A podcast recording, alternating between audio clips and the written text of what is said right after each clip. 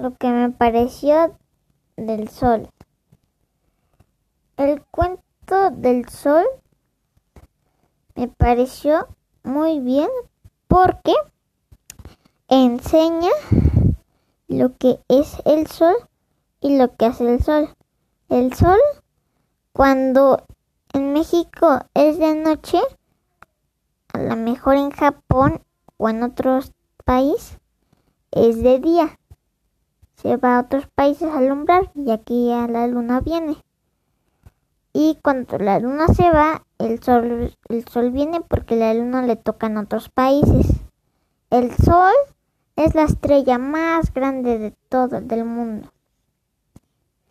Y eh, el sol, este, es desde el sol, eh, su lugar favorito es el desierto. Su lugar favorito del sol es el desierto. Porque el sol ahí, en la alumbra, en el desierto no hay agua, no hay, no hay nada, hay pura arena y, y calor.